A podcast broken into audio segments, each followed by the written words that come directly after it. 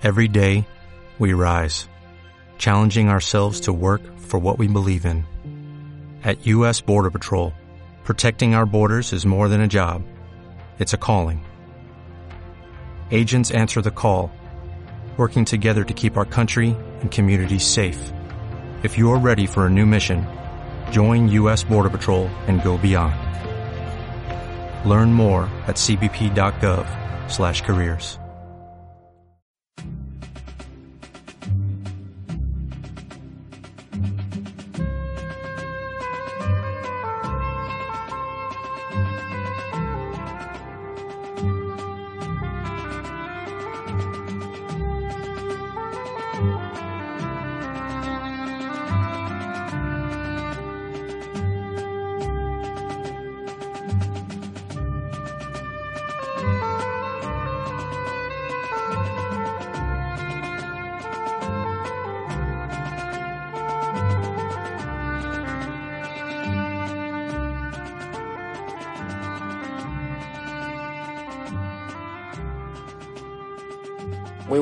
queridos amigos y oyentes.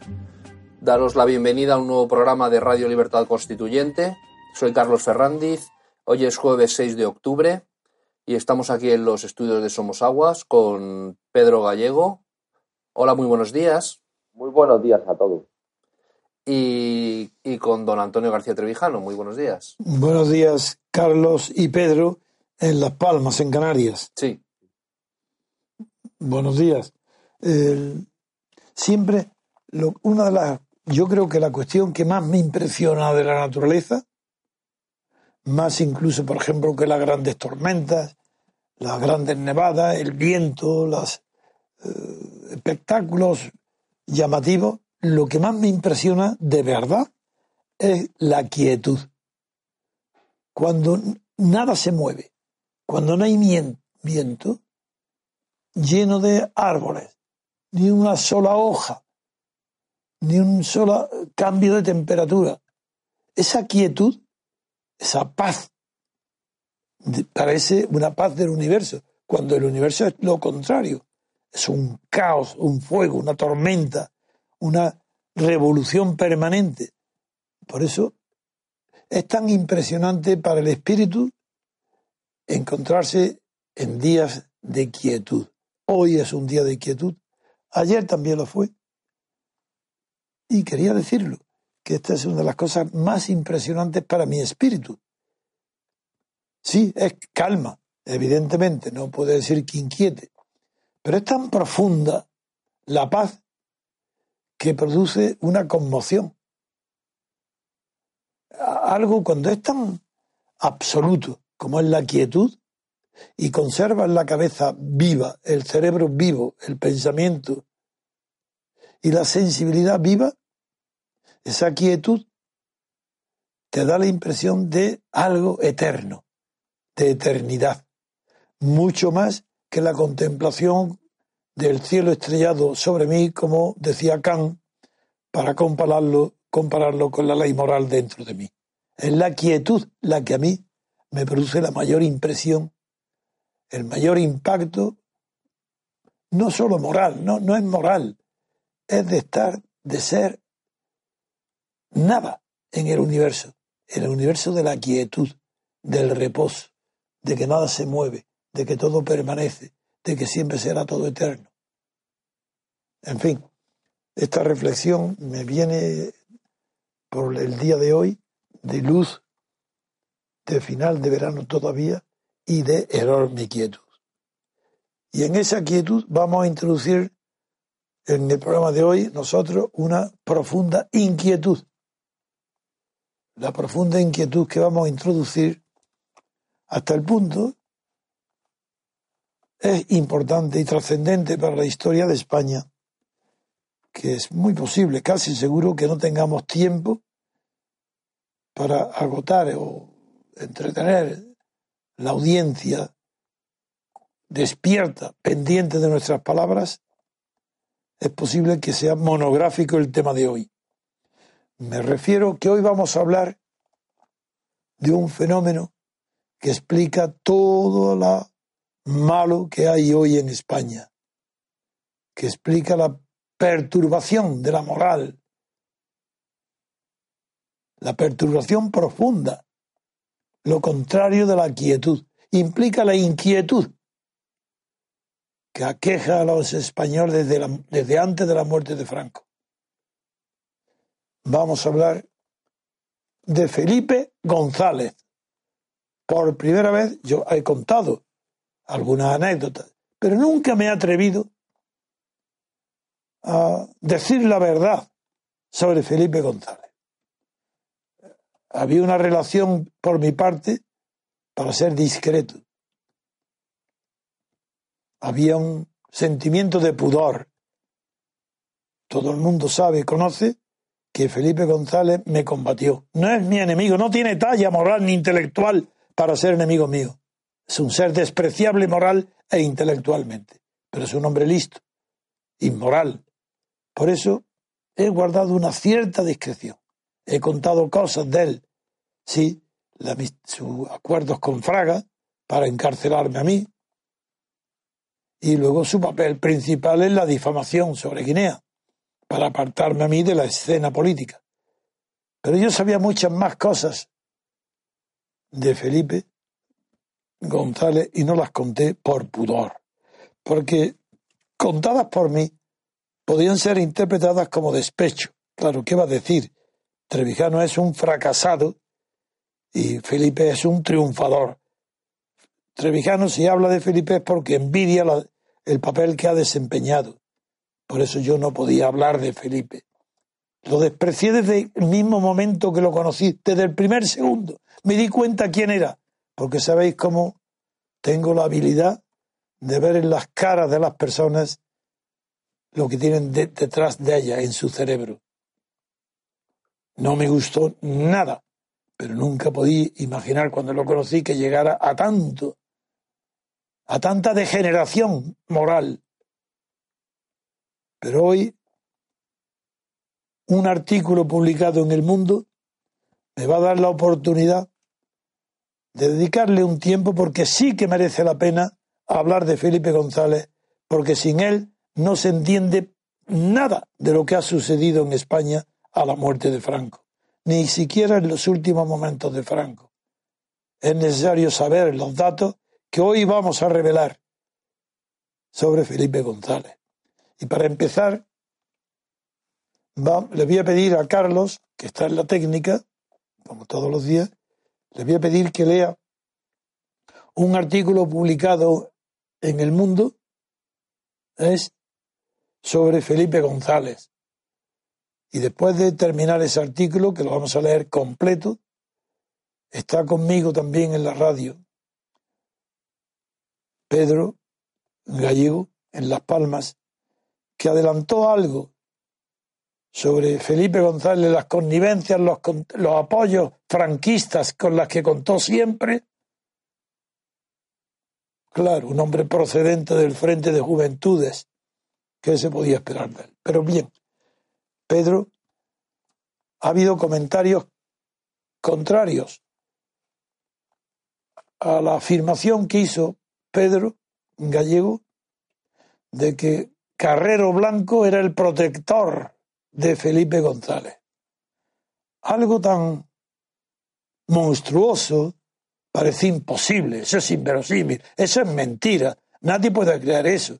Y fue atacado por algunos diciéndole a Pedro que no se podían hacer ese tipo de afirmaciones sin pruebas. Pues muy bien, hoy vamos a empezar y no será el único día porque es mucho tiempo el, que vamos a vertir en público. Y yo doy la cara para ver cómo la historia de España entera, desde la muerte de Franco, ha sido falsificada para ocultar la verdadera personalidad de Felipe González. Y hoy, que está en las bases socialistas que seguían a Podemos contestado, hoy sí va a ser creído, pero al pie de la letra, lo que hoy vamos a narrar aquí con datos que son todos confirmables en documentos y en la historia o en personalidades que era imposible que no dijeran la verdad sobre Felipe González. Así que vamos, le pido para empezar a Carlos que lea el artículo sobre Felipe González aparecido ayer en el Mundo Est. Carlos, Adelante, el artículo. Muy bien. ¿Cómo se titula? Sí. Es un artículo que está en la crónica, se titula No olvidaremos jamás a Carrero Blanco. De nuestra boca no saldrá una crítica contra el almirante. Y empieza diciendo, la clave estaría en el suegro, el padre de Carmen Romero, la exesposa de Felipe González. El buen hombre, Vicente Romero, comandante médico del Ejército del Aire, fue también concejal del Ayuntamiento de Sevilla cuando el endocrinólogo y médico personal de Carrero Blanco, Juan Fernández, era el alcalde en la capital hispalense. Y por eso, en el libro El sueño de la transición, que son las memorias del general Manuel Fernández Monzón, trabajó de enlace con los servicios de inteligencia de la CIA en España, hay un capítulo con un título rotundo. El almirante eligió a Felipe González de Toulouse a Suresnes. Y por eso también la frase con la que se titula este texto. Se la dijo González a Fernández Monzón. Abre comillas, no se preocupen ustedes, que no olvidaremos nunca a Carrero Blanco. Soy perfectamente consciente de ello. Cierra comillas. Y entre paréntesis dice que Carrero intermedió para que el marido de Carmen Romero fuera el futuro líder del PSOE en detrimento del PSOE histórico de Llopis. Las memorias del general Fernández Monzón quieren ser un homenaje a los militares y los servicios de inteligencia que la hicieron posible, la transición, y con lo que él trabajó desde el servicio de inteligencia de la presidencia del gobierno. A las órdenes del almirante Carrero, según Monzón, y mediante el diálogo con los opositores, consiguieron que aceptaran las reformas los partidarios de la ruptura o del inmovilismo, mayoritarios. Diálogos con el que con el que sigue explican cómo hasta Carrero aceptó que no todo, en contra de lo que decía Franco, estaba atado y bien atado. Abre guion dice, están ustedes enredando mucho con todo esto de la democracia y de los partidos. Desengáñese, almirante, que no hay más democracia conocida en el mundo que la democracia liberal de partidos. Esto así no se puede dar al rey. Tanto como había sido valiente la actitud de mi compañero, relata Monzón, fue simbólica la del almirante, al arrojarle a la cabeza el ejemplar de las leyes fundamentales que tenía para su uso personal, gritando Eso no lo pone aquí. Entre comillas, salimos corriendo y el libro pegó en el quicio de la puerta. El día que murió Carrero, cogí aquel libro descuadernado y me lo llevé como recuerdo. El almirante reaccionaba con violencia, pero comprendió que había que ir a un sistema de partidos. Quizá no haya mejor símbolo de cómo se impulsó desde dentro de las instituciones franquistas y por alguno de sus principales responsables, aunque a regañadientes, el diseño de la transición. Para redactar estas memorias, el historiador, Santiago Mata ha cotejado los recuerdos del octogenario militar con la documentación que conserva, lo que Sigue es el relato sobre la influencia de Carrero en la elección de González al frente del PSOE. El capítulo de Toulouse Asurense, dos puntos, Carrero, entre comillas, eligió a Felipe González. En el Comité Nacional del PSOE, reunido en Bayona en el verano de 1969, comenzó la amistad de Nicolás Redondo y Enrique Mújica con Felipe González y la colaboración entre vascos y andaluces del PSOE. En el Congreso de agosto de 1970, en Toulouse, González defendería la renovación basada en los socialistas del interior, ganando la votación.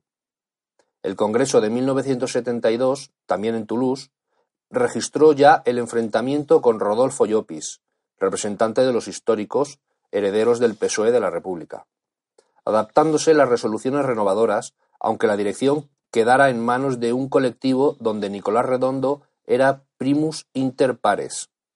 Entre estos dos congresos tiene lugar la intervención de Carrero a favor de González.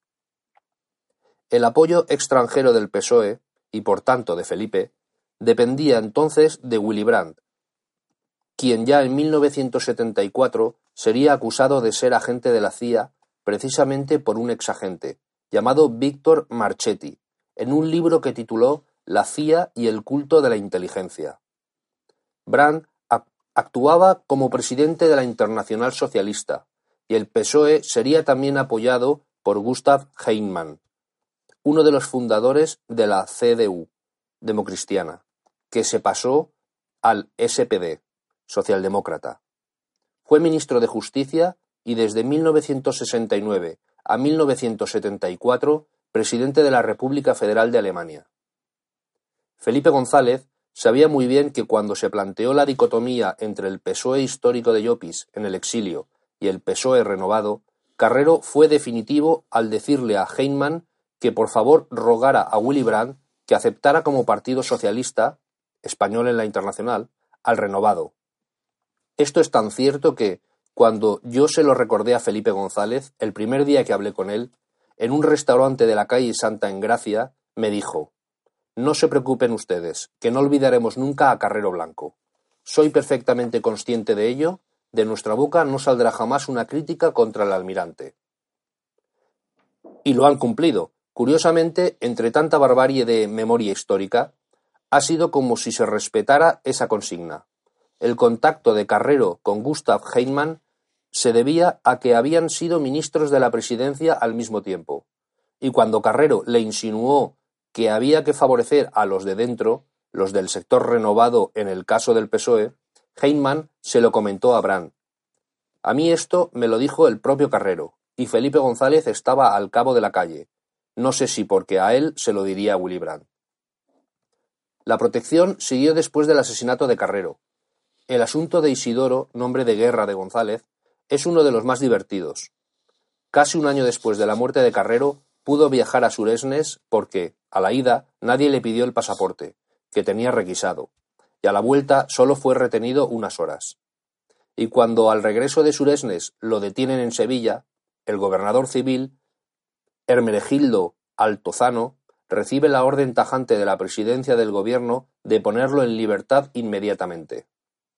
El policía sevillano que estaba encantado de haber detenido al secretario general del PSOE clandestino, asombrado lo liberó, sin entender muy eh, bien lo que estaba pasando. Lo explicaría en su entonces novia Carmen Romero, era hija de Vicente Romero, coronel médico del Ejército del Aire y concejal en el Ayuntamiento de Sevilla, siendo alcalde del médico personal de Carrero Juan Fernández Rodríguez García del Busto? González llegó al poder en el Congreso de Suresnes 11 al 13 de octubre de 1974, por cierto, en nada mostraba su adhesión a los principios de una transición reformista, de él saldría una resolución abogando por la ruptura democrática y otra por el derecho a la autodeterminación de las nacionalidades y regiones que se configuraban en el Estado español. Las contradicciones de Felipe y del PSOE en Suresnes permanecen hasta hoy. La izquierda, después de que Carrero le hizo al PSOE el enorme servicio de reconocer al sector de Felipe González, que provocó su agradecimiento in aeternum, se encontró de golpe con la mayor unidad de la historia, y enfrente nada, porque no se podía reconstruir la CEDA. González es el que mejor lo entendió, en beneficio de su partido, del país y suyo como líder. No le avergonzó que quien le proporcionara la legalidad y el liderazgo socialista fuera Carrero. En la calle, el enfrentamiento del PSOE contra la UCD parecía una lucha agria, pero una cosa son las palabras y otra los hechos de fondo. González sabía que desde 1972, cuando entró en la comisión ejecutiva del PSOE hasta 1974, cuando se le nombró secretario general, estaba siendo apoyado, por eso, al presentármelo en 1974 Enrique Mújica, me dijo esa frase ya anotada y que estoy dispuesto a escribir mil veces. Usted verá que jamás saldrá de labios de un socialista una palabra contra el almirante Carrero Blanco. Carrero no eligió a Felipe, pero ayudó, a través del ministro de Justicia y presidente alemán Gustav Heimann, para que Willy Brandt, presidente de la Internacional Socialista, diera al sector renovado del PSOE la patente socialista.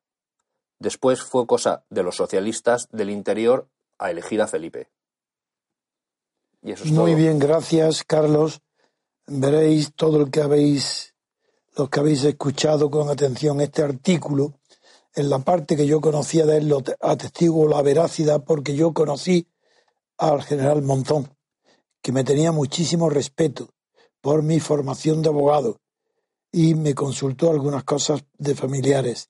Y también porque yo fui amigo de todos los amigos de Rafael Calvo Serer y de Antonio Fontán porque eran del Opus Dei. Y conocí a Hermenegildo Altozano bastante, que era gobernador de Sevilla. Y en las partes que yo conozco a través de ellos son exactamente lo que este artículo cuenta. Pero antes de seguir eh, haciendo yo la síntesis de lo que ha supuesto este enorme, eh, este enorme mito de Felipe González, construido sobre la absoluta falsedad y vaciedad del personaje, eh, quiero darle la palabra a Pedro, Pedro Gallego. Primero, porque fue criticado cuando él, por su cuenta y riesgo, pero es un hombre responsable, dijo que Felipe González había sido apoyado por Carrero Blanco. Fue criticado diciendo que eso no se puede decir sin pruebas. Pues muy bien, ya habéis tenido una prueba contundente con la cantidad de datos, nombres, y que yo en la parte que me toca atestigo y digo que son veraz, veraces porque yo los viví y conocí a esos personajes. Pero ahora le voy a dar la palabra a Pedro para que confirme o amplíe o nos ilustre sobre el tema de Felipe González, que es uno de los mayores embustes que ha tenido la historia española. No hay un solo historiador de la transición que diga la verdad sobre Felipe González. Ningún periódico. De ahí la alianza entre el país, Cebrián y Felipe. Esa alianza es la alianza de la mentira. La alianza de la socialdemocracia no. Eso de la social nada y de la mentira para eh, siempre con una finalidad política oportunista contra todo tipo de ideal socialista. Por eso le doy la palabra ahora a Pedro y después de darle la palabra y haremos un descanso para seguir eh, relatando todos aquellos datos que puedan servir para que por lo menos a través de esta radio quede ante la historia ya cuál ha sido el verdadero papel, la verdadera figura y la verdadera inmoralidad de Felipe González, que por otra parte, en la historia de todos los pueblos siempre hay un traidor. Lo que pocas veces sucede es que el traidor ocupe el primer puesto de la escena. Pedro, adelante, Pedro. Muy bien. Bueno, mm, este es un tema realmente que yo conocí hace tiempo, pero que, bueno, pues eh, no había salido mm, alguna vez cuando han nombrado a Antonio el Congreso de Sureñe, pues eh, podría haber sido el momento, pero bueno, mm, no surgió en la conversación ni en la radio y el otro día pues surgió espontáneamente debido a la crisis del PSOE y como muchos se hinchan de pecho hablando del PSOE histórico, de lo vital que ha sido para la transición, pues que sepa la gente realmente lo que es el Partido Socialista y especialmente Felipe González. Bueno, en primer lugar quiero decir que esto es un tema, como has dicho, Antonio, inagotable, que vamos a intentar maridar, porque hay saltos en, como hablamos por la noche ayer, va a ser improvisado, pero va a haber saltos, pero todos conexos. Es decir, aunque salten en el tiempo datos que voy a dar, pero todo tiene una conexión inequívoca, ¿no? En primer lugar, quiero decir que los servicios secretos de Carrero se fundan en el 72, duran nada más que cinco años, del 72 al 77, luego derivan en lo que es el CSIC y luego el CNI, pero se, se llamaban SECED, Servicio Central de Documentación. Y eh, en España se estaba barajando, eh, tenía un gran interés eh, los americanos de que no, al ser, esta es una de las pruebas inequívocas de que el Partido Socialista era un partido insignificante, puesto que toda la socialdemocracia alemana que estaba al servicio de los americanos tenían un pánico terrible al ascenso del, Partido Comunista y a la fuerza que tenía en España, que como saben mejor que nosotros, Antonio, porque lo has vivido en primera persona, era la única oposición realmente potente en, esos años, es cierto, ¿verdad? Sí. De acuerdo.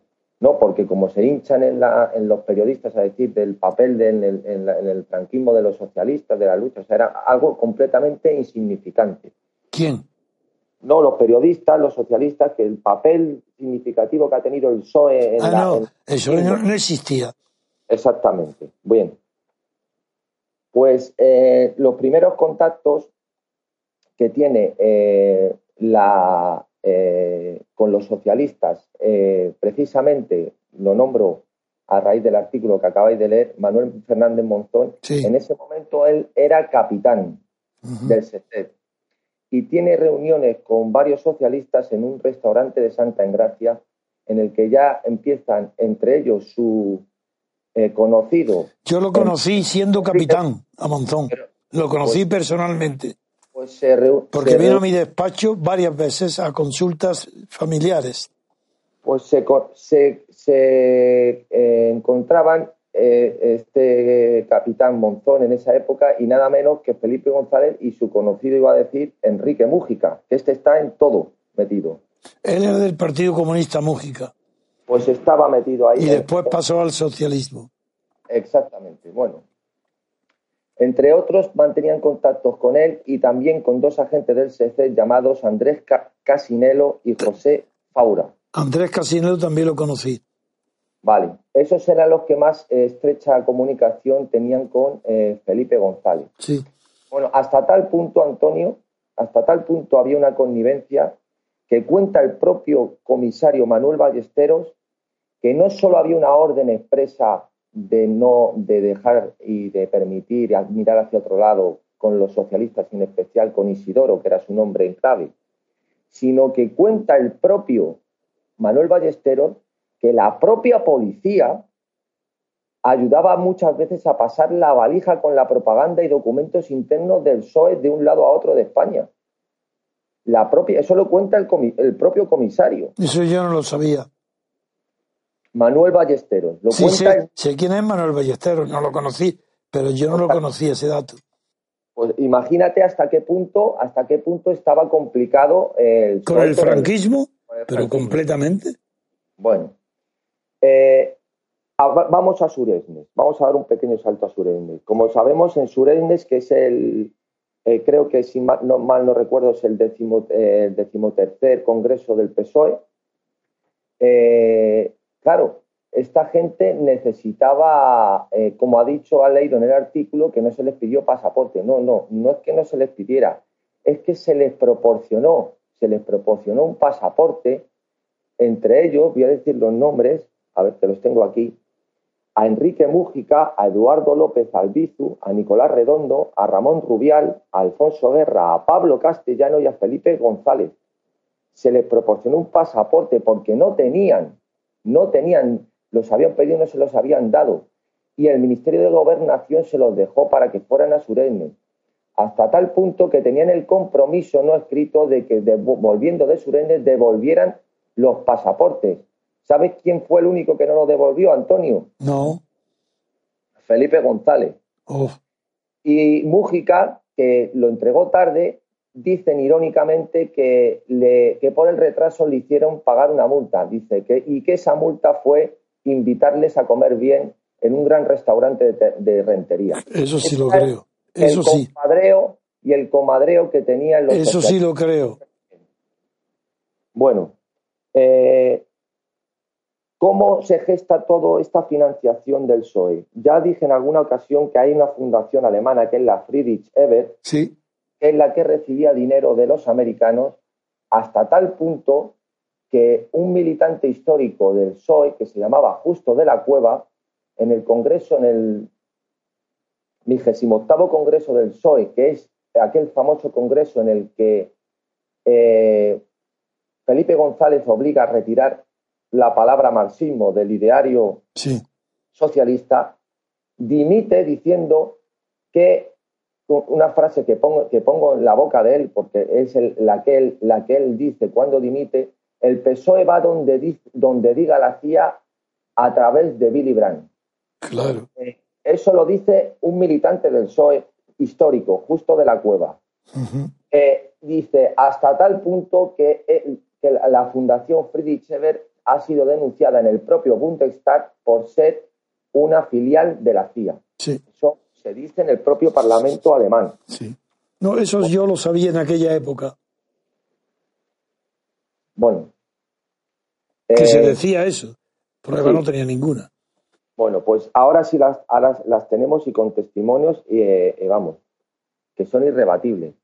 la, la, cuestión en, en, sí misma era buscar una alternativa al régimen entre tres socialistas en los que se fue tanteando eh, que eran eh, Nicolás Redondo, eh, Pablo Castellano y Felipe González. Voy a decirte que eso lo he vivido, te interrumpo, luego te, enseguida te doy la palabra, para decirte el orden, el orden de prioridades. Primero, en, en Toulouse, quien tenía mayor prestigio era Nicolás Redondo. Y lo respetaban los demás porque era el único que tenía mm, partidarios allí en Euskadi, en la industria, claro, donde él trabajaba, Nicolás Redondo, pues tenía partidarios. Y eso lo respetaban los demás. Luego fue Pablo Castellano, eh, el que al triunfar el PSOE de Pablo Castellano, al hacerse notar en el Colegio de Abogados de Madrid, época que he vivido muy estrechamente, porque contribuí a darle esa, esa mayor popularidad a la oposición en el colegio de abogados, donde pasaba un hecho curioso. Es decir, el temor a mi palabra ha sido tan grande desde siempre que incluso cuando no tenía tanta fama, que era un abogado, sí, como abogado siempre he tenido fama, porque tenía muy buena preparación y tenía una muy buena fama profesional. Yo asistí al colegio de abogados siempre por el tema político. A mí no, yo, desde que no hay tema político no, fui, no voy jamás, he ido al colegio ni una sola vez. Pero a las asambleas asistía para tomar parte en las discusiones políticas. Bien, pedían la palabra y todo el mundo le daban la palabra, bueno, y yo pedía la palabra, me daban, y cuando iba a empezar a hablar, que decía Antonio, cortaban el micrófono que estaba en la mesa y nadie me oyó jamás en el colegio de abogados pronunciar diez palabras seguidas. Ni hasta el punto que una persona, por ejemplo, como Teodulfo Lagunero, que estaba allí de abogado y que era el amigo íntimo de Santiago Carrillo, el que trajo y lo escondió en su finca, eh, Teodulfo Lagunero, eh, tenía una curiosidad inmensa y me, no me conocía más que de, la expectación que producía, pero nadie sabía por qué. Que cuando lo conocí personalmente, me dijo, uy, si yo lo que tenía ganas de conocerte es para ver qué, voz tienes, porque cada vez eh, todo el mundo queríamos oírte y en cuanto tú dabas la palabra a ti, cortaban el, el micrófono. Es decir, que lo he contado esta anécdota para ser más entretenido el tema y poder llegar al conocimiento de que en aquella época era Pablo Castellano indiscutiblemente el que tenía el primus inter pares, ya no era, no era Nicolás, sino que era, eh, era Pablo Castellano, con el que conservo la amistad, porque me llevé muy bien con él. Pero, ¿por qué, sin embargo, no me entendí con él? Para formar la Junta Democrática y busqué a Felipe González, lo voy a explicar ahora que es muy sencillo. Porque cuando yo hice la empecé a formar la Junta Democrática, después de que don Juan de Borbón se negara a hacer las declaraciones a Alemán, rompiendo con su hijo, de, que era ya sucesor a título de rey, pues eh, yo, y yo tenía una amistad que la sigo teniendo, estrecha con Pablo Castellano, una persona honesta, inteligente, pero él estaba formando una coalición de partidos clandestinos con Gil Robles, la democracia cristiana que tenía cuatro grupos, el de Gil Robles y Ruiz Jiménez, derecha e izquierda, y luego el catalán y el vasco, el de Antón Cañella y Ajuria Guerra en Cataluña y el País Vasco. Pues él, con esos cuatro grupos, estaba tratando de hacer un frente común con el PSOE. Y cuando él sabía, claro, sabía que lo que estaba haciendo yo, porque yo se lo dije, que quería hacer eh, una reunión de toda la oposición, pero con el Partido Comunista. Y él me dijo que eso era imposible, que no podía. Y esa es la razón por la cual eh, no traté con Pablo Castellano el tema de lo que luego fue la Junta Democrática y después contaré cómo fue Nicolás Redondo el que me sugirió que para la... Ah, Nicolás Redondo aceptó plenamente integrarse en la Junta Democrática, pero como no tenía pasaporte, no podía asistir normalmente a las reuniones en París y por eso me pidió que fuera al clan sevillano, me dijo la palabra esa, al clan sevillano, y que allí eligiera cualquiera. Él no me pidió el nombre de Felipe González, me dijo que para formar parte de esa junta eligiera a alguien del clan de Sevilla. Y ya he contado yo aquí cómo después de que Nicolás, porque yo había elegido a Nicolás para que representara en la junta al PSOE, no a la UGT también, a la UGT, pero al PSOE. Pero luego entonces le pedí a Alejandro Rojan Marcos, que ya estaba dentro de la Junta por el Partido Andalucía, le pedí que me presentara a, quien él eligiera dentro del clan sevillano. Y él eligió a Felipe González y no a Alfonso Guerra. Eligió a Felipe González él. Y Felipe González eh, se, le pidió que nos encontrara, que, se, que aceptó a entrevistarse conmigo y nos encontramos en el parador de turismo de Antequera. Él salió de Sevilla, yo de Madrid, allí nos encontramos. Allí tuvimos una entrevista larga y en esa entrevista eh, me manifestó prácticamente que estaba de acuerdo con todo lo que le proponía. Yo entonces no sabía el grado tan estrecho de vinculación que tenía eh, con eh, Felipe González con los servicios de Carrero Blanco de la presidencia y con la policía, eso no lo sabía. Entonces, me, enteré mucho después. y luego el propio Felipe me pidió, en el, en el mismo viaje de Suresne, me pidió por favor que quería citarse conmigo en el aeropuerto de Barajas, allí en un sitio que nos determinamos, seguimos debajo de una de las escaleras, allí en un rincón eh, de, la planta baja, para que le instruyera eh, sobre la información de toda la oposición que no era el PSOE, porque él no tenía información, si él no tenía contacto apenas fuera de los militancias del PSOE, de los sevillanos y, Toulouse, me pidió, y estuve con él antes de coger el avión de él para Surenne, pues aproximadamente más de dos horas. Y después de eso, tan, tantas seguridades me dio de que estaba de acuerdo y entusiasmado con el proyecto, que no le llamaba, entonces no se llamaba Junta Democrática, era el proyecto de la unión de todas las fuerzas de oposición a Franco en un solo, en una sola unidad y una sola acción. Bueno, tanto que cuando él se fue a Surenne, yo cogí el avión y me fui a París, en el Hotel Loti, donde se reuní con el mayor número posible de miembros que ya estaban en la Junta. Entonces yo estaba eh, mm, Santiago Carrillo, y, otros miembros más de, la Junta que se desplazaron allí, estaba Rafael Calvo Serer también, para esperar los periódicos de Burdeos para ver qué decían de la reunión de Suresnes del PSOE, porque estábamos, es más, me pidieron que, como era lo último que faltaba y con él estaba toda la oposición, no había nadie significativo que no estuviera, porque la, Ruiz Jiménez también me prometió que le entraría, que si entraba Felipe González, ellos también, que eh, Felipe eh, Santiago propuso que brindáramos antes de tener noticias, después de cenar, con champán. Y yo no quise, porque, porque, no, porque también tengo costumbre de no celebrar las cosas hasta que no están realizadas. Dije que no, que había que esperar a ver el resultado de la reunión. Tampoco me daba mucha confianza el, espíritu y la forma de hablar de Felipe González no me inspiró confianza. Por ejemplo, eh, cuando le expliqué todo el proyecto, pero para que veáis quién es Felipe González de entonces, antes, cuando fue a Suresne para hablar allí de, de las Fuerzas Armadas, depuración de la policía de las Fuerzas Armadas y de eh, los estados federados de España, admitiendo el federalismo la autodeterminación de los pueblos. Claro, claro, y la autodeterminación de los pues ese hombre, ese cuando me conoció en Antequera, lo primero que me preguntó es que dentro del grupo independiente, que era el que yo eh, tenía, que si está, y me preguntó él si estaba Joaquín Garrigues. Bueno, y luego me preguntó si estaba la familia Huarte. No le interesó más que eso.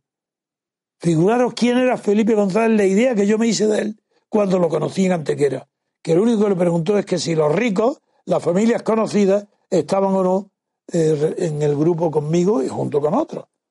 Bueno, Antonio, pues te, va a encantar entonces, vamos, es que viene, me la has puesto en bandeja de plata, porque si te digo, si te digo, bueno, es que es, maravilloso. Bueno, pues voy a seguir, voy a seguir, que me, he parado en que estábamos en París esperando las noticias. Lo de que era Felipe González con eso de que solo interesaba a los ricos, es que brevísimo. Resulta que después de cada intervención que tenía el SECET con ellos hacían un informe, un informe de la, pues de la cada reunión. Y entonces en uno de ellos ponen los agentes del SECET.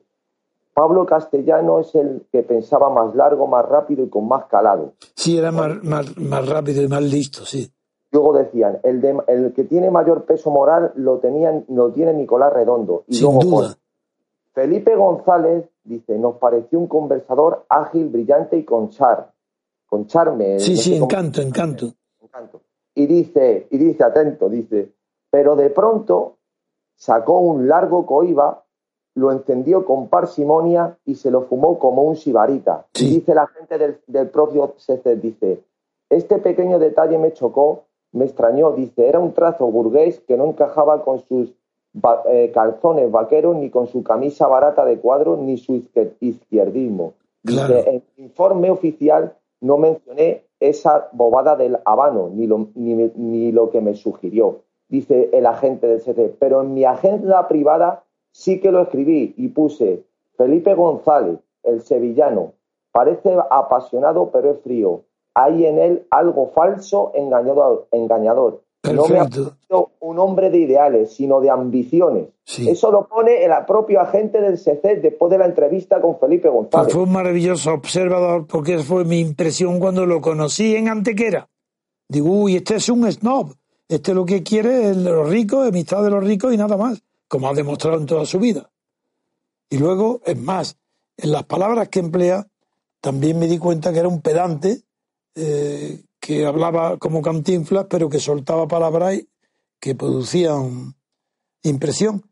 Por ejemplo, entonces no se decía, como ahora se dice, y está mal dicho, de que cuando alguien expresa, se expresa bien o expresa un pensamiento profundo, pues se dice me deja impresionado, me has impresionado, pero no se dice nunca me dejas impactado, porque el impacto implica algo mecánico, de una bala, de un choque mecánico. Bueno, pues él, cuando yo terminé, me dijo, me dejas impactado. Y en ese momento yo pensé, este tío es imbécil y pedante. Palabra de honor. Y así se lo dije cuando nos quedamos solos a Rojas Marco, que se acordará en cuanto me oiga. Bien, pero voy a continuar en París, pero no quiero interrumpir el hilo cronológico. En París estamos esperando y no quiero eh, brindar con champán. Y ya eran las dos de la mañana y no tenemos noticias, porque él quedó en que me llamaría por teléfono al Hotel Loti, donde yo creía que iba a, proponer el ingreso de, en el grupo que no se llamaba Junta Democrática. Era para hacer unas declaraciones en cascada a 14 principios que declararía don Juan de Borbón contra su hijo y contra el franquismo para romper con el franquismo, que estaban redactados. Y yo se los leí como es natural, no se los di, pero se los leí los 14 puntos que había escrito yo para que se publicaran en Le Monde en boca de don Juan en su cumpleaños. Bien, pues cuando a las 2 de la mañana o las 3, ya muy tarde, Santiago Carrilla Dice, esperadme un momento que yo sé dónde hay unos periódicos de provincia llegan aquí de Burdeos. Se fue y llegó con el periódico de Burdeos.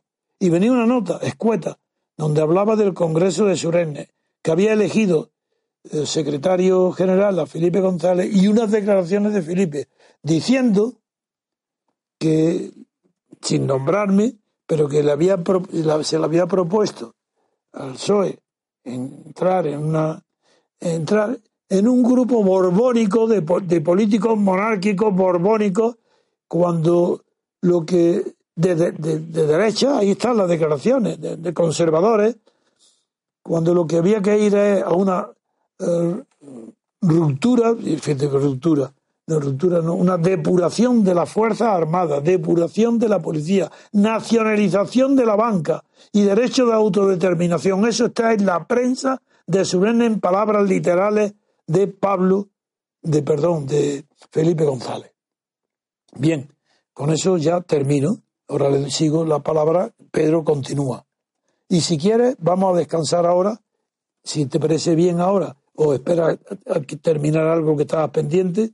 Perfecto, y pasamos a otro bloque de esto, perfecto. Entonces, ¿te viene bien ahora?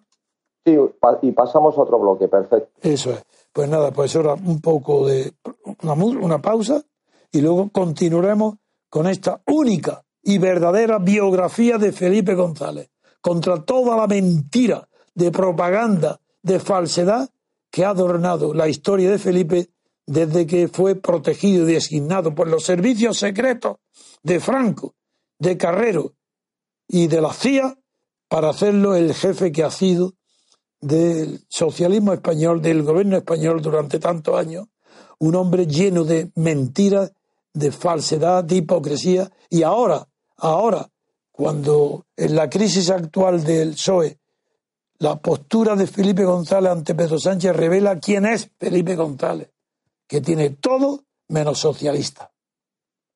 Muy bien. Hacemos una pequeña pausa y volvemos enseguida. Estrenamos nueva web www.mcrc.es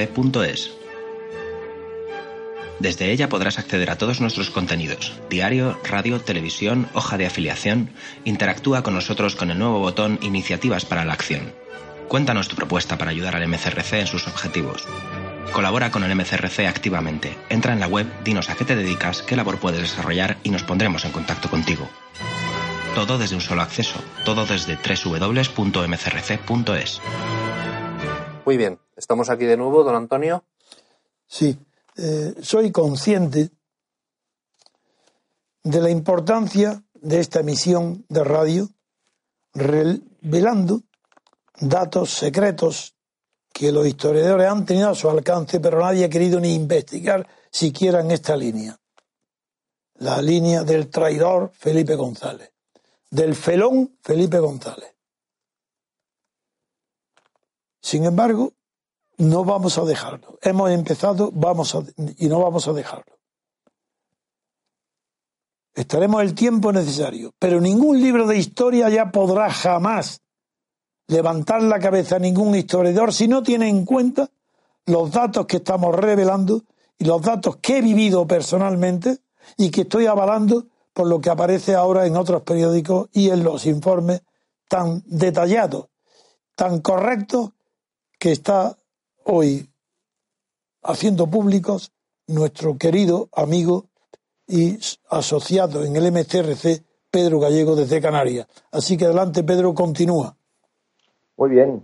Bueno, Antonio, yo creo que es evidente que eh, toda la estructura de, poder que alcanzó en tan, poco tiempo el Partido Socialista eh, no se podía deber eh, únicamente a esa colaboración con los servicios secretos y, nada más, sino que eh, también, lógicamente, recibieron dinero a través de las fundaciones alemanas creadas por el Partido Socialista Alemán, como hemos dicho, Friedrich Ebert, y para tal efecto tenían entre ellas dos personas, una de ellas era Carmen García Bloise y la otra Josefina Arillaga íntima amiga de Solís, el ministro del eh, vamos, el jefe del sindicato vertical, que creo que conociste, ¿no, sí. Antonio? Ah, no, no, personalmente a José Solís, no, el ministro. Sí. No, no, yo no lo conocí. Lo que pasa es que fue uno de los organizadores de mi asesinato en un consejo de ministros, cualquier cosa. Sí, ya sé, ya sé que lo has dicho irónicamente.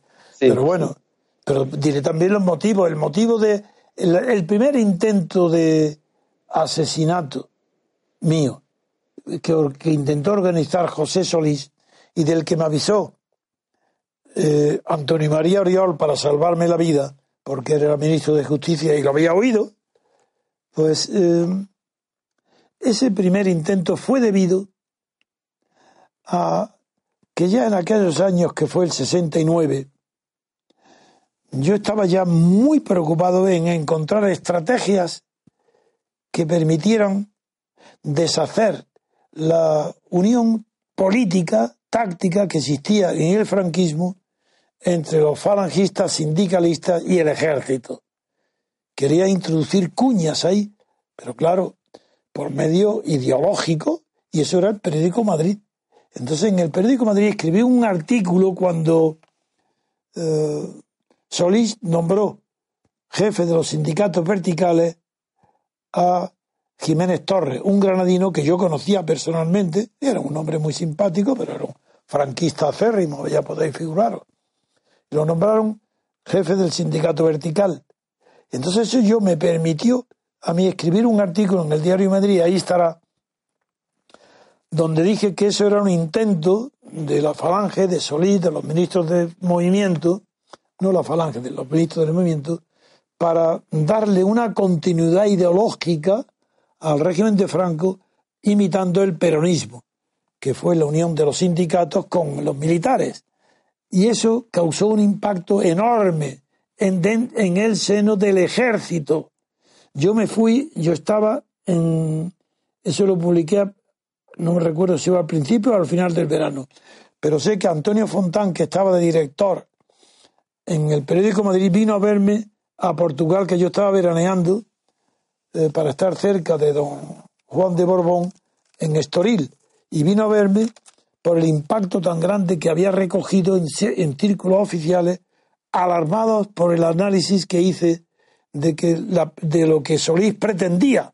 Y ese fue el primer intento de asesinato, fue motivado, fue automático, yo sé, tenía información, aparte de todas mis actividades, esa fue por haber denunciado la, la estrategia que estaba siguiendo los, los del movimiento para, para establecer una unión entre los generales em, falangistas y el resto. Y, y, pensaron en aquella época, incluso, yo no lo decía ni lo insinué, que se trataba de poner a Muñoz Grande en un golpe de Estado contra Franco. Todo eso provocó mi artículo.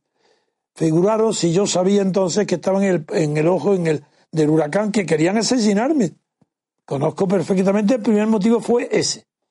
Sin perdonar las interrupciones, pero con eso lo que hago es alumbrar y darle vida, porque le he vivido, a las circunstancias que está narrando ahora Pedro. Así continúa Pedro, por favor.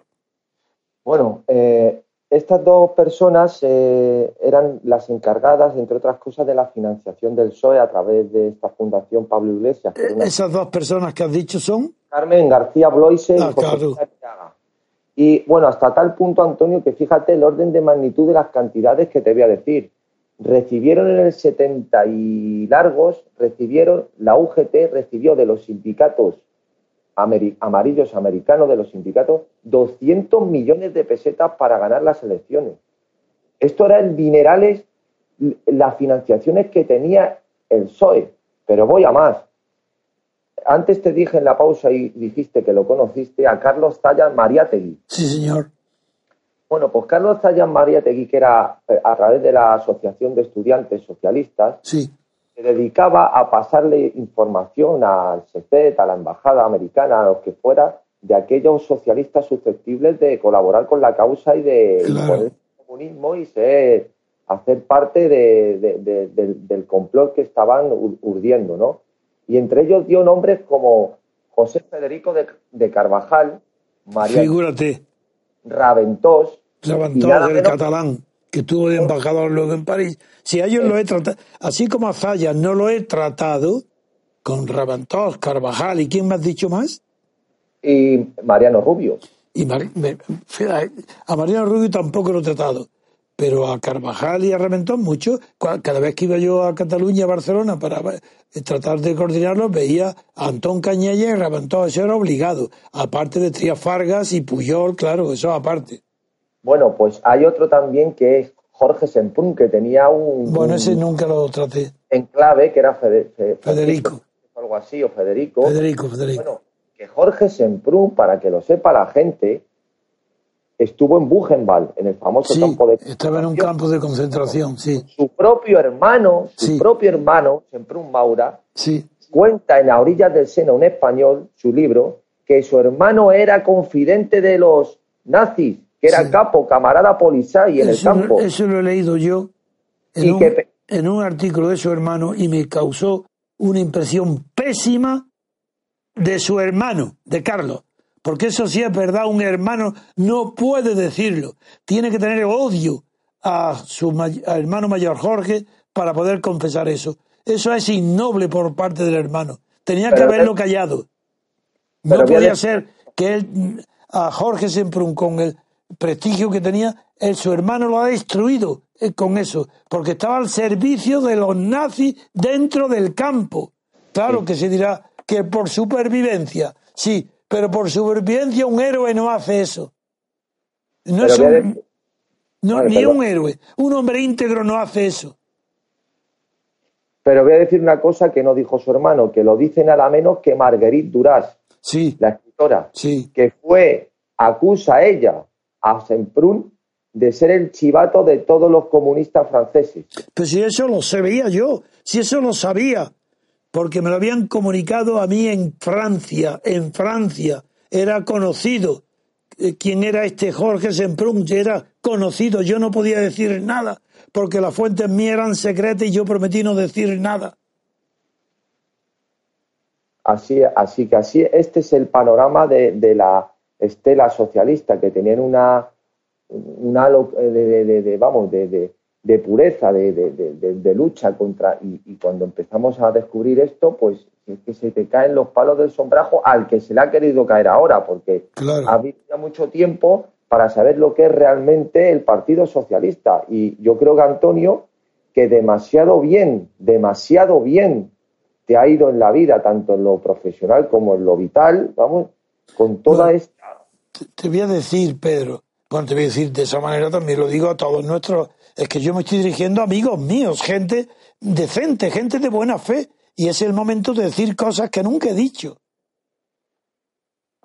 Por ejemplo, eh, suerte que he tenido. Profesionalmente, no, porque profesionalmente fui famoso antes de saber eh, de que los socialistas se enteraran de las actividades secretas políticas contra Franco que yo estaba iniciando en el ejército, justamente porque antes de, de que aparecieran las comisiones obreras, como no había, y antes de los movimientos estudiantiles, como no había ninguna oposición a Franco en España, yo pensaba que la única manera de acabar con Franco era un golpe militar. Sí, sí, de los militares. Y por eso me entrevisté con, bueno, desde Muñoz Grande, eh, es que conocía a todos. Es que conocía a todos los héroes de la guerra, desde Aranda, del general Aranda, el de Oviedo, que lo conocí en casa de Juan Antonio Bravo, el, el, el de Sí, Saltos del Chile, el Banco Central. Es que conocía muchísimo a, a Rodrigo, es- es que a muchísimos generales de, de la guerra.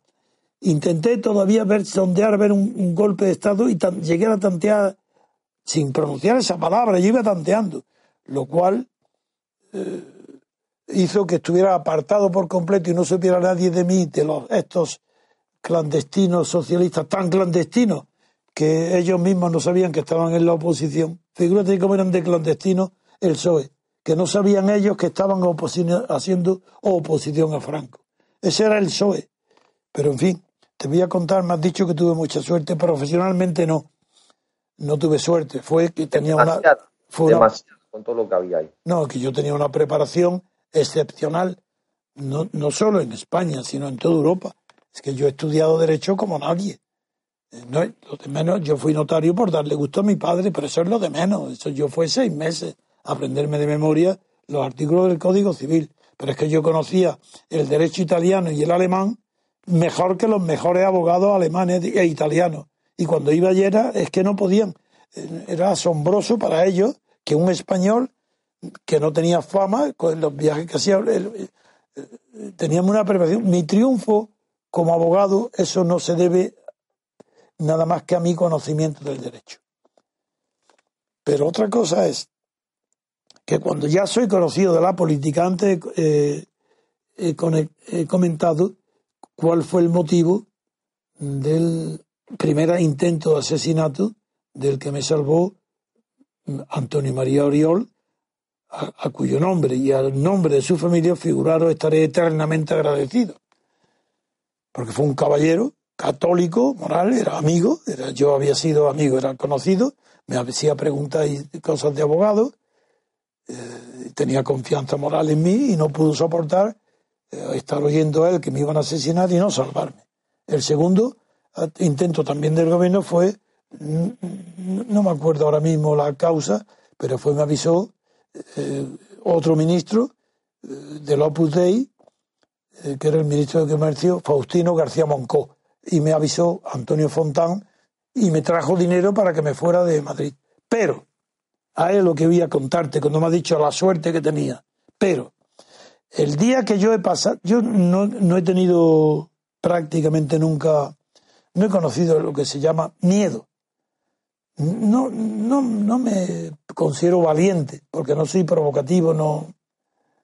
Eh, simplemente que no, no tengo miedo, no, no, no, ese sentimiento no me embarga en los momentos de peligro. Y cuando he tenido atentados, que he tenido varios, pues no he tenido miedo y me he estado apuntado con encapuchados, con una metralleta en la mano para matarme, enfrentar la pared y no he tenido miedo.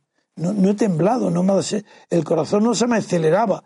Yo pensaba que mi vida era repleta, completa, y bueno, que se moría, pues yo, yo no tenía nada que arrepentirme, ni miedo, ni, Bien. Sin embargo, hubo una vez, una noche que tuve miedo, nada más. Una sola noche en mi vida, a las dos de la mañana. Salíamos de una reunión del domicilio del Partido Carlista en la calle Limón. Ya estaba la plata junta. Bien, estoy contando el único momento en que yo he tenido miedo de ser matado. la palabra miedo, yo no he notado temblor, ni el corazón me alatía, simplemente mi cerebro estaba ocupado en defenderme, en huir de una situación donde yo creía que iba a ser asesinado a las dos de la mañana.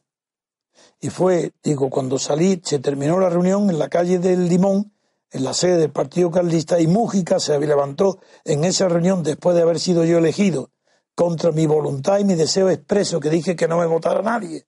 Me eligieron para que fuera a Valencia, para, en nombre de la Plata Junta, firmar ya el acuerdo definitivo con todas las plataformas regionales, sobre todo con Cataluña y el País Vasco, pues eh, se levantó Mújica y agitando un papel en la mano, Digo, mañana o veréis, esto es la prensa. Somos incompatibles moralmente con el señor García Trevijano. Figuraros, incompatible el PSOE y Mújica incompatible conmigo moralmente. Y dijo la palabra, somos incompatibles moralmente. Bien, y se fue. Entonces yo, como duró la, un poco más, no mucho más, pero duró la reunión, yo pensaba que Mújica estaba, como sabían más o menos lo que iba a pasar allí, estaba preparado todo por el PSOE, yo creo que se había salido para preparar a algunos sicarios que me asesinaran a, las dos de la mañana allí en aquella calle donde no circulaba un alma. Y estuve esperando que tiempo que para salir junto con otros, pero que quedaran antes de tiempo, para que no darle tiempo que lo preparara salían dando despacio por muchas calles, dando rodeos, corriendo cuando doblaba una esquina, parándome en otra, huyendo de un peligro mortal como no he visto nunca en mi vida. Pensaba que me mataba el PSOE, la dirección del PSOE, Felipe González. Creía que había ordenado asesinarme. Eso es lo que creía. Y no, no tengo que pedir perdón de nada porque lo creo capaz después de los Gal y la Cal Viva, figuraron lo que a Felipe González le hubiera importado eliminarme cuando para él yo era el obstáculo que se interponía en su carrera de ser jefe del gobierno, presidente y multimillonario, que es lo que siempre aspiraba. No me arrepiento, lo digo, creí que me mataban ellos. Por eso le contesto a Pedro, que ha dicho, y has tenido suerte, has tenido suerte, sí, pero yo sabía de dónde me venía a mí el peligro.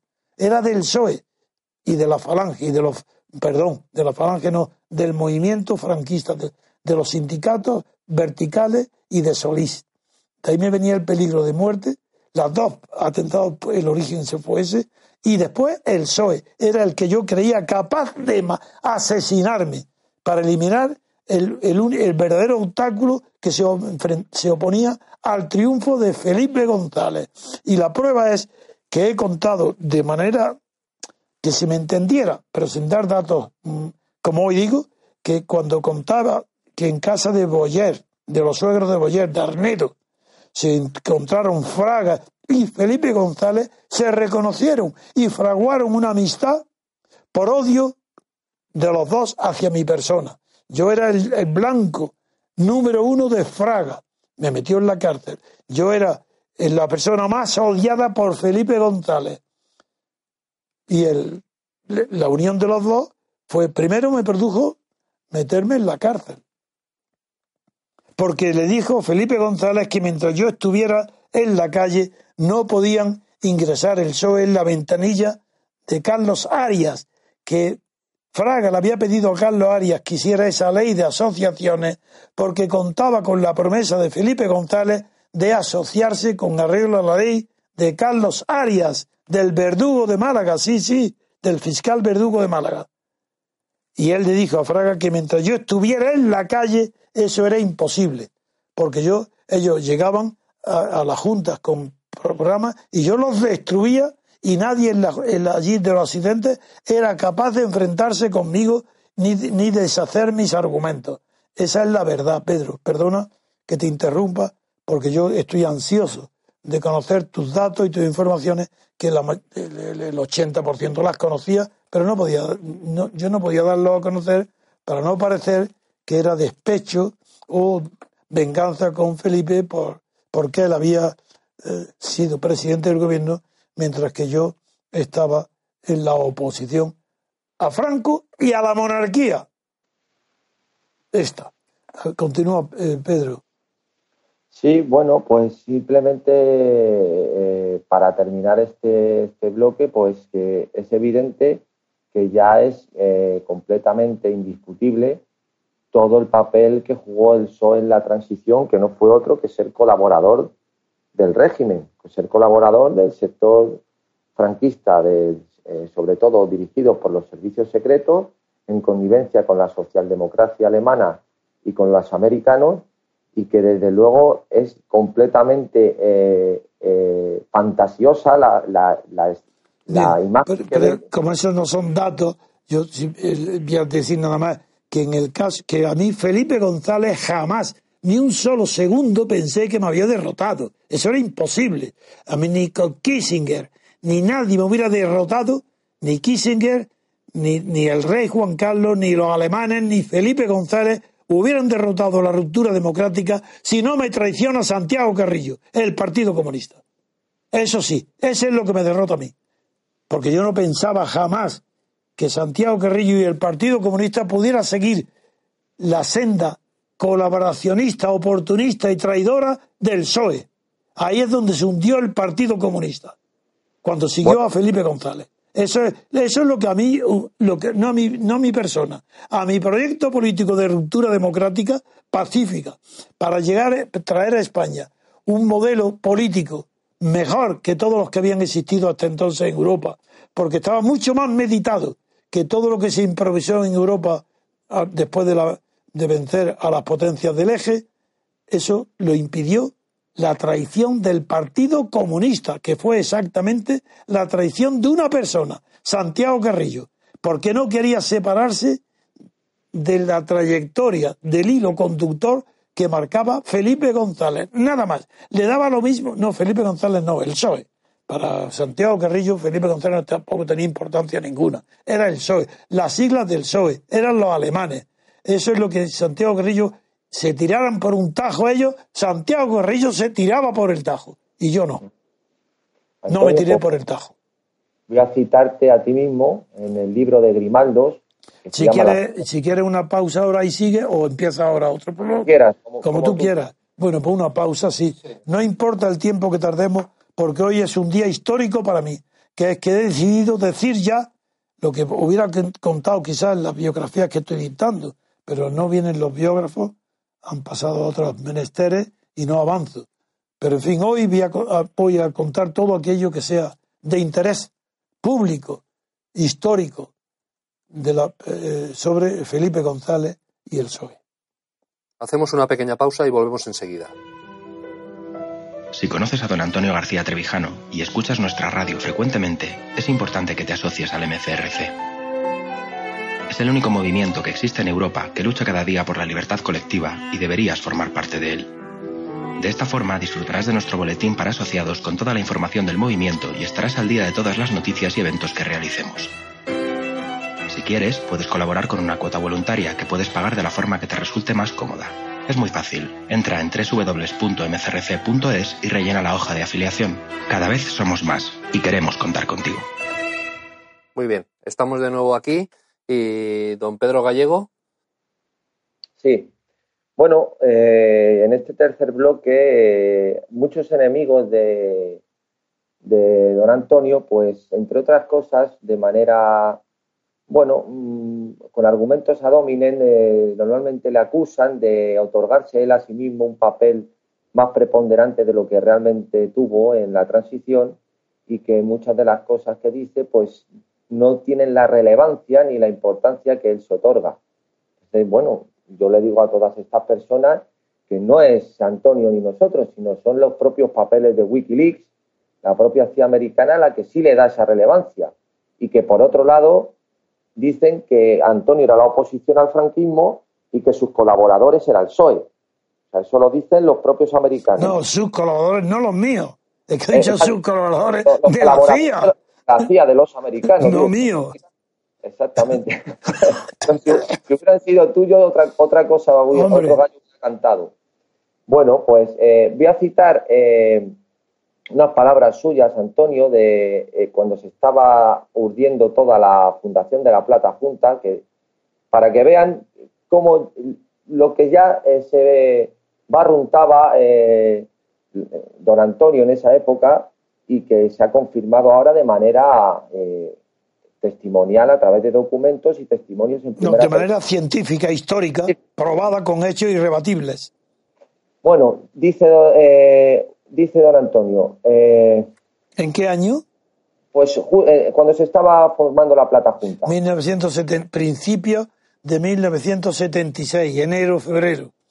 Bueno, cuando se está ventilando la, la, forma de Estado entre monarquía y república y todo el rollo de, con el PC y ah, toda la... Sí, sí entonces un poquito, sí. Dice, cuando se produce la hegemonía del Partido Comunista Portugués en el proceso político que se sirve en el país vecino, el secretario de Estado norteamericano Kissinger se alarma aún más y viaja a Alemania para entrevistarse primero con el canciller Helmut Schmidt y después con Willy Brandt, sí. Que continúa teniendo una enorme influencia en la internacional socialista. Les insisten en que les insisten que apoyen decididamente al PSOE. Y luego dice usted, por eso Felipe González no entra en la Junta, porque se siente respaldado por una potencia superior por los alemanes y los norteamericanos. Una vez que está seguro de ese apoyo, traslada a Madrid, se traslada a Madrid, donde tiene una entrevista con el rey con altos mandos del ejército. Y ahí establecen la estrategia de que hay que ir gradualmente hacia las libertades en España para evitar una radicalización de la situación. Exacto. Felipe González, Felipe González es el más interesado en mantener a los comunistas en la ilegalidad a mí me advierte de esta operación nada menos que Claude Chesson. Exacto. Que, luego sería ministro de Exteriores con Mitterrand sí. y entonces era comisario en Bruselas del Mercado Común. Sí. Teníamos mucha amistad. Él era miembro del Partido Socialista francés y estaba bien informado de todo esto. Ahí va a Bruselas yo a comer a su casa y, su, Ahí, era amigo de su mujer, de Ana. Ahí fue cuando decidí cedimos y constituimos la Plata Junta a sabiendas de que se estaba haciendo para que entrara en ella el PSOE, que sería el traidor. Pero más traidor sería si estaba fuera. Y me di cuenta de que Santiago Carrillo, que era muy listo para olfatear por dónde venían los aires políticos, quería seguir completamente la política del sol. Correcto, correcto. Ahí es el tema. El tema es mm, cuando en el mes de enero del 76, yo había tenido muchas conversiones con Claude Son, que él no era un hombre especialmente formado en el humanismo político, era un tecnócrata, pero muy inteligente y muy leal y muy amigo. Él conocía a la perfección el idealismo con el que yo había trabajado en Guinea, porque era dentro del mercado común, él era comisario responsable del tercer mundo y por tanto le correspondió le correspondía el conocimiento de los asuntos de Guinea. Y por eso no por mí, sino a través de su conocimiento sabía que yo había actuado en Guinea por puro y puro idealismo político, por puro idealismo de corazón, por nobleza, de que no quería que España tuviera una colonia en el siglo XX, a finales del siglo XX, una colonia, y, y sabía a la perfección, igual que yo, sin que yo se lo hubiera contado, que yo había sido el artífice de la independencia de Guinea. Y de ahí, como él se ocupaba del tercer mundo, nació la admiración, el respeto y luego la amistad personal con Chesón. Bien, pues en enero del 76 me avisa Chesón de que estoy en peligro. No me hablaba de en peligro de muerte. Entonces me hablaba que estaba en peligro mi proyecto. Porque me contó lo que ahí cuento yo, en eso que acabas tú, párrafo que acabas de leer, Pedro. Mm. Figúrate si ya entonces sabía yo que era un traidor, Felipe González, porque yo no podía decir más claro, ahí está, ahí digo, insinúo algo que yo conocía como ahora, que Felipe González era un agente de traición, traidor, que actuaba en nombre de los alemanes y de la CIA. Lo sabía igual que ahora, pero yo no podía decirlo sin destruir la, al Partido Comunista, la, confianza que el Partido Comunista tenía en mí. Si yo revelo entonces lo que decía yo, se hubiera roto la, toda posibilidad. Entonces me planteé con Chesón, ¿qué hago ahora? Porque él no, él no creía en lo de Felipe González. Él me daba esos informes y decía, yo no puedo creerlos. No puedo creer que un socialista, porque él era socialista, de Mitterrand, amigo, Mitterrand no podía soportar a Felipe González, porque tenía informes de quién era, lo sabía. Pero yo no conocía a Mitterrand. Pero en fin, estoy situándome en enero, que se corresponde esas palabras, son correctas, y el, revelan, uno, que la CIA me conocía a la perfección a través de Felipe González. Es decir, que cuando los papeles del CSID revelan que la CIA americana, a mí me llama Trevijano Maverick, y dice literalmente, lo digo entrecomillado, la oposición al, al Franco se llamaba en España, no era un partido, era una persona, se llamaba Trevijano Maverick. Esas son palabras literales, literales que dice la CIA. ¿Y por quién estaba informada la CIA? No por Felipe González. Felipe González no le iba a dar la importancia que me estaba dando la CIA, pero sí los informes. Y a través de, Felipe González sabían que no podía hacer Felipe González nada más y mejor a favor de los americanos porque estaba yo por medio. Así él sabía que el enemigo era yo, de Franco y de él. Y por eso él informaba a la CIA perfectamente. Todo esto yo lo sabía por Chesón, pero yo no podía descubrir tampoco ni a Chesón, ni la amistad, ni las confianzas. Yo no podía, eran secretos, inviolables. Y yo estaba sujeto a mi palabra, porque soy un hombre de honor.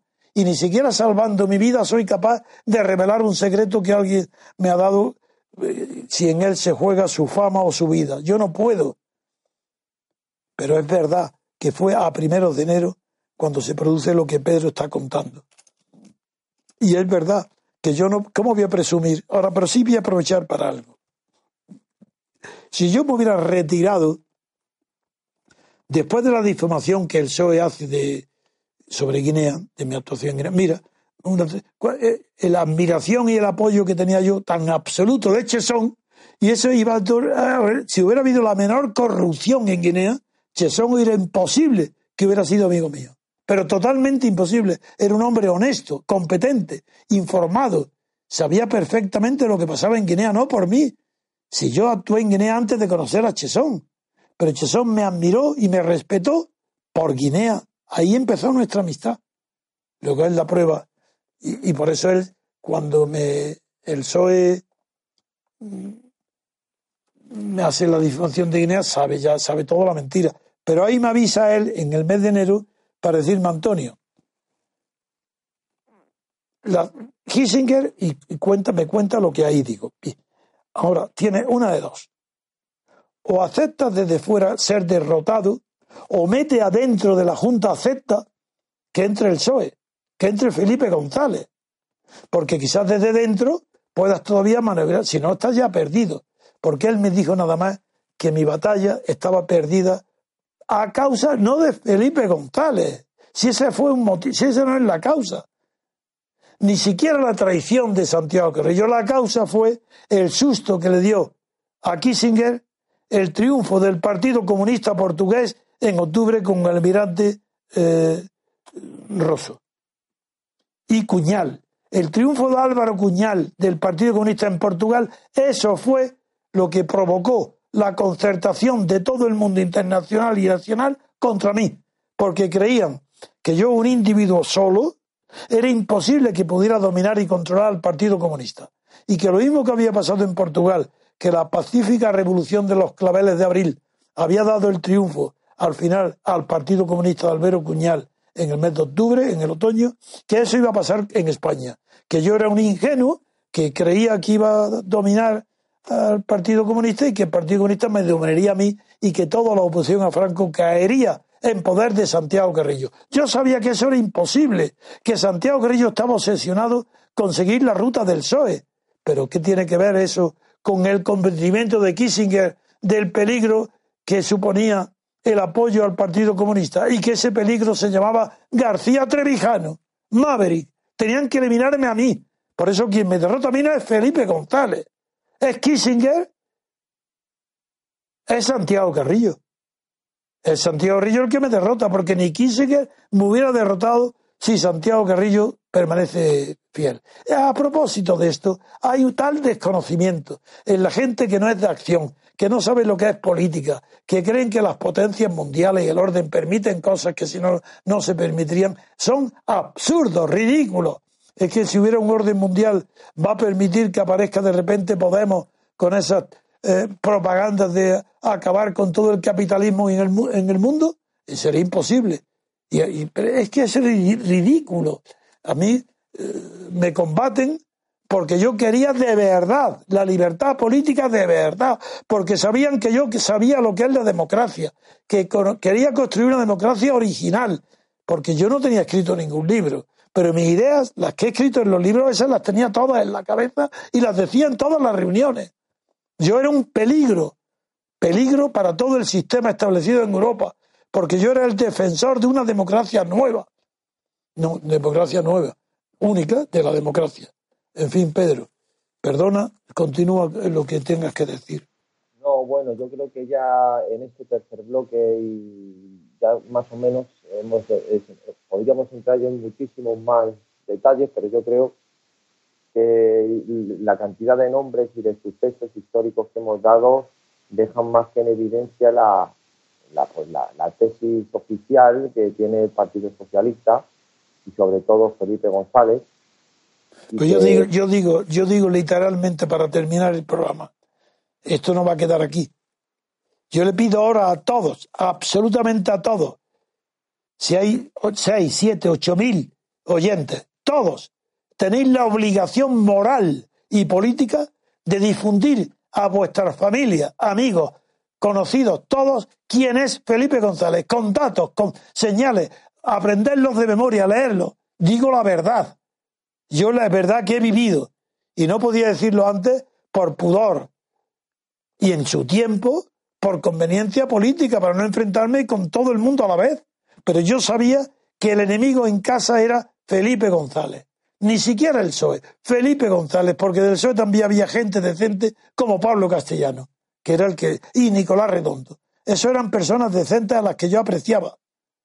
Pero eligieron al peor, al más traidor, al más arribista, el, más vividor, el que más puros quería fumar, el que más quería cambiar de mujeres para entrar en la jet, en la, en la alta sociedad. Ese es Felipe González, que ha hundido por completo, bueno, una cosa, hoy se, y con eso vamos a terminar, hoy se dice que Pedro Sánchez, el, eh, actual, el que ha sido hasta ahora, y sigue siéndolo, eh, secretario general, aunque ya está dimitido, ya no es secretario general, pero que Pedro Sánchez ha representado la renovación, el intento de renovar al PSOE por la izquierda. Absurdo. ¿Por qué absurdo? Porque desde que existe Felipe González y la negociación de España para entrar en el mercado común, Felipe González desmantela la industria española. Es decir, deja al Partido Socialista sin clase obrera. Por tanto, el Partido Socialista no tiene porvenir ninguno. Será Pedro Sánchez, izquierdita, lo que queráis. Sin clase obrera, el Partido Socialista no tiene sentido, ni siquiera en su existencia. Ese, con eso quiero terminar. Por ahora. Nada que gracias, amigos, difundir, porque es un deber patriótico, un deber por la libertad y un deber para conocer dónde están los enemigos de la libertad, que difundáis quién es el siniestro personaje Felipe González. Difundirlo conocerlo, aprenderlo de memoria, datos, personas, todo, porque es cierto, es verdad que ha sido una fabricación hecha por la CIA y por la socialdemocracia alemana, simplemente, para que no haya ruptura del franquismo, para que la banca, los capitalistas y el neocapitalismo levantado con Franco continúe dominando la política española, hasta el punto que ahora el que, el entendimiento, Fraga, Felipe González explica todo el eje vertebral, no los partidos de la política española durante los últimos 40 o 80 años. No, 40 años, perdón, otro he sumado el franquismo. Pero sí, Fraga y Felipe, esa es la unión de los dos. Fraga, el padre del PP. Felipe, el padre del PSOE, de este, del único que hemos conocido, porque el otro no lo hemos conocido. Y durante el franquismo no tuvo existencia. 100 años no es verdad. Durante los 40 años de franquismo el PSOE no existió. En fin, Pedro, muchas gracias por el enorme favor que has hecho a la verdad, primero, a la historia de política española después, y a mí personalmente, porque has puesto en su sitio al que más daño me ha procurado hacer y lo ha conseguido, apartándome desde luego de la posibilidad de actuar en la política por medio de la difamación en el asunto de Guinea. Que ahora está claro quién va a dudar que iba yo a hacer cualquier chanchullo, cualquier porquería, cualquier cosa que no fuera digna, cuando exponía mi vida por darle independencia a Guinea, que me pedían prisión, un, penas de hasta 30 años. ¿Iba yo a qué? ¿Para enriquecerme? ¿Para qué? ¿Para apoyar a un dictador? ¿Pero qué es eso, un dictador?